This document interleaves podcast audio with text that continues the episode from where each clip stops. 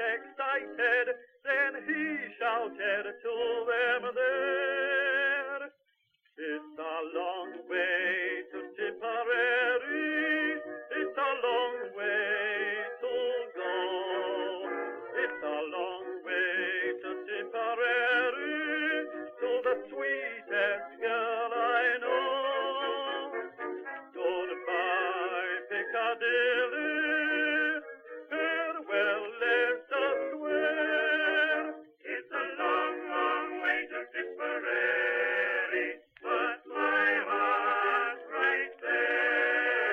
Respondió el rey y dijo a Daniel, al cual llamaban Beltasar, ¿podrás tú hacerme conocer el sueño que vi y su interpretación?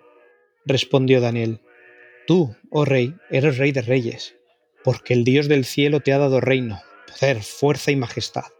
Y donde quiera que habitan hijos de hombres, bestias del campo y aves del cielo, Él los ha entregado en tu mano, y te ha dado el dominio sobre todo. Tú eres aquella cabeza de oro. Y después de ti se levantará otro reino inferior al tuyo, y luego un tercer reino de bronce, el cual dominará sobre toda la tierra. Y el cuarto reino será fuerte como hierro, y como el hierro desmenuza y rompe todas las cosas, desmenuzará y quebrantará todo.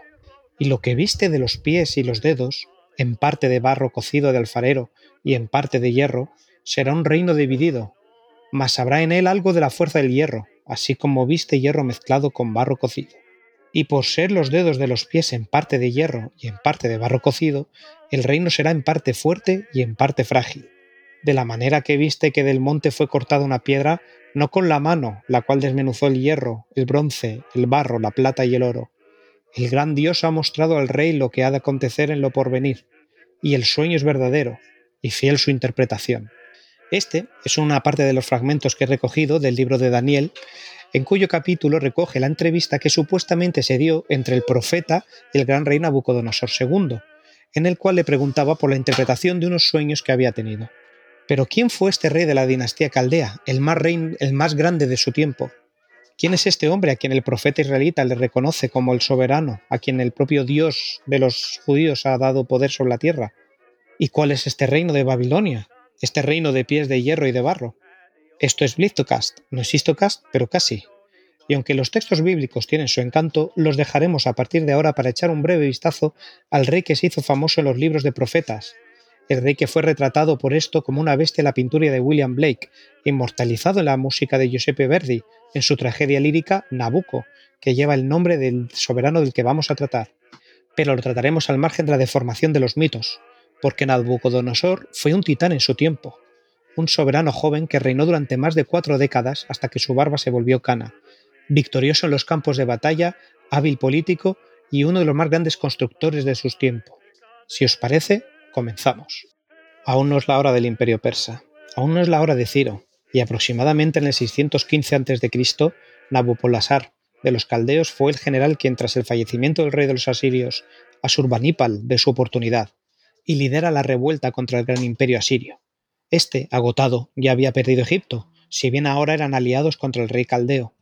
Pero este sublevado general se alía mediante un matrimonio con la hija del rey Meda, y tras una campaña en la que obtiene la victoria, independiza su reino de Babilonia y deja la gran ciudad de Nínive en ruinas. Se proclama rey de un nuevo imperio, el imperio neobabilónico, que comprende el Elam, Mesopotamia, Siria y Palestina. Hay un dios babilónico, hijo del gran dios Marduk y la diosa Zarpanitum, cuyo nombre es Nabu. Es conocido como el dios de la sabiduría en Mesopotamia. Y a este dios consagró el victorioso rey babilónico a su hijo, Nabu Kudurri Usur, que expresa el deseo de sus padres. La traducción sería algo así como Dios Nabu, protege a mi hijo primogénito. A nosotros nos llegaría su nombre bajo su transformación al pasar por los textos bíblicos. Nos llegaría el nombre de Nabucodonosor. Sería el primogénito, y ya con 25 años nos lo encontramos en Carquemis, en el 605 a.C., pues el faraón, rey de los egipcios, desea hacerse con las provincias fenicias, entre ellas Palestina y la ciudad de Jerusalén. Aprovecha el deblacle del titán asirio, pero el nuevo imperio babilonio coincide con su deseo y en la batalla de Carquemis el joven Nabucodonosor se alza con la victoria, derrotando al ejército del faraón. Fue entonces, aún en Carquemis, cuando le llega la noticia del fallecimiento de su padre, y Nabucodonosor marcha a Babilonia y es coronado rey con el nombre de Nabucodonosor II. Es joven, tiene solo 25 años, pero comienza de inmediato una serie de exitosas campañas militares encaminadas a expandir y consolidar el naciente imperio. Vence a los cimmerios, cimmerios con una M, no los confundamos con los cimmerios de Conan, y también vence a los escitas. En Carquemis, donde venció a los egipcios, en la actual Turquía, establecería la frontera norte, en el curso superior del río Éufrates. La costa mediterránea resultó ser una frontera natural idónea para su lado occidental, y el límite sur fue arrebatado a los egipcios, campaña a campaña, así hasta los límites del reino de Egipto anteriores a su reciente expansión y a la península arábiga, mientras que las tierras de medos y persas fijan la frontera oriental. Sus campañas contra Egipto, Siria y Palestina le valieron gran renombre en su tiempo como comandante militar, estableció guarniciones por los territorios conquistados y en una política de proactividad muy considerable para la época, casi todos los años se presentaba en estas regiones para reforzar su poder con su presencia. Quería hacerse palpable, y su autoridad era tan incuestionada que cobraba generosos tributos a todas las ciudades y reinos subyugados. Por aquel entonces, la mayor potencia de la región de Palestina era el reino judío de Judá, con capital en Jerusalén. Fue uno de los mayores retos del rey, y en el 604 a.C. Nabucodonosor sometió al rey de Judá, aunque éste se sublevaría apenas unos años más tarde. Volverían a la carga entonces los babilonios, y tras un año Judá cayó por segunda vez, y Nabucodonosor en esta ocasión instalaría un rey afín a sus intereses, un tal Sedequías. No fue un gran éxito esta política, ya que pocos años después nuevamente se levantó el reino judío, lo que parece entrar dentro de la normalidad de lo que sabemos de este pueblo. Qué gente tan levantisca, leñe. No hay imperio que asiente allí sus cachas en Oriente Medio y se quede tranquilo. O sea, esto pasa durante toda la historia que conocemos.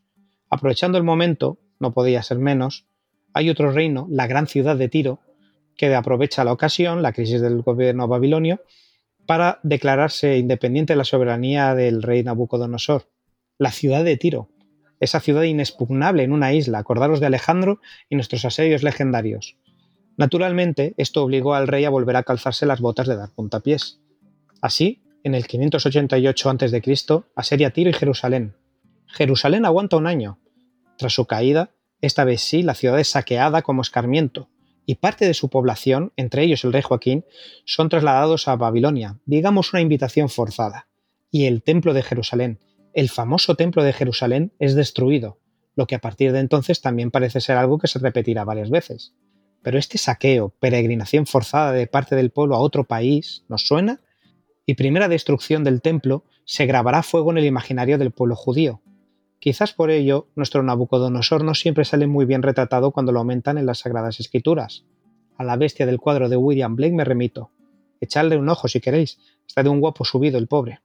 Aunque Ezequiel, sin embargo, sí lo ve con mejores ojos. Como hemos visto en el fragmento del libro de Daniel que os he traído, por una parte es un rey poderoso y tiránico y por otra parte está puesto por Dios para llevar orden. Pero alejémonos otra vez de la Biblia y volvamos a lo que es más puramente historia. Tiro, la ciudad de Tiro, como decíamos, aguanta bastante más, 13 años.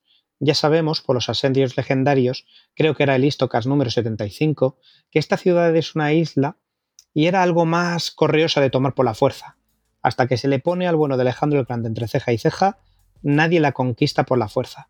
Pero hasta entonces era pura suela de zapato dura de roer, 13 años aguanta y es nada. Pero no es imposible sitiarla. Era muy complicada de tomar hasta que vemos cómo lo consigue Alejandro el Grande, pero si se tiene flota y ejército se puede sitiar. Y después de 13 años, eso sí, tienen que pasar los 13, pero sin ningún tipo de ayuda exterior, rodeados por la flota y el ejército del emperador neobabilónico, cae tiro y así se someten. De esta forma podemos ver los grandes éxitos militares que tiene el gran emperador babilónico. Pero no todo es guerra. Durante las guerras con los asirios, Babilonia quedó para el arrastre. Pero Nabucodonosor II fue el monarca constructor por excelencia de aquel periodo. Fue él quien, continuando la trayectoria de su padre, convirtió la ciudad en una de las metrópolis más importantes del mundo antiguo, con una extensión de 375 hectáreas, llena de palacios y templos con altas torres. Destaca el Etemenanki, el santuario del dios Marduk, el principal de Babilonia, el papaíto de Nab. Un templo con un estilo de figurad con seis pisos de terrazas pobladas de árboles y 60 metros de altura en cuya visión encontramos el origen del mito de la Torre de Babel. La forma de figurad que es similar a la de las pirámides con estos jardines alrededor, claro, debía de parecer a los ojos de los judíos exiliados ahí por la fuerza, debía de parecerles una obra de soberbia impresionante, quizás un poco celosos, por esto todo el mito de Babel. El Éufrates corría partiendo por la ciudad y construyeron puentes que conectaran a la ciudad, canales para sus jardines, regadíos y defensas, triples murallas frente a las grandes puertas que hicieron de la ciudad una metrópoli fastuosa e impresionante. Ahí tenemos, para que queráis verlos, la famosa puerta de Istar, el Museo de Pérgamo en Berlín, entrada principal a la ciudad que nos da una idea de su fasto. La que son preciosas de ver. También está acreditada, bajo su reinado, la restauración del lago de Sipar, ahí es nada, y la construcción de un puerto, en el Golfo Pérsico, además de la muralla Meda, una fortificación entre los ríos Tigris y Éufrates para protegerse de posibles invasiones del norte, lo que por otra parte nos da a entender que pese a sus alianzas matrimoniales, no todo parece que eran vino y rosas con los medos. A la muerte de Nabucodonosor, en el año 562 a.C., se desencadenó un periodo de luchas internas que llevó al trono a Nabonides, último rey de Babilonia, y al final del reinado de Nabucodonosor II habían empezado a aparecer síntomas de decadencia, que se manifestaron en la lucha por el poder entre los sacerdotes del dios Marduk y los de Samás. Ciro el Grande, ahora sí, 25 años después, fundador del imperio persa, aprovechó la debilidad causada por esta pugna para imponer su dominio en Babilonia en torno del 539 a.C., que pasó así a formar parte del imperio persa y fue el decaimiento de este gran titán con pies de hierro y pies de barro. Creo que un poco respecto a los antecedentes del imperio persa y su absorción del imperio neobabilónico, lo contamos en los antecedentes del Listocast 107, la Primera Guerra Médica. Es bonito ver cómo se van uniendo los puntitos de la historia, ¿verdad?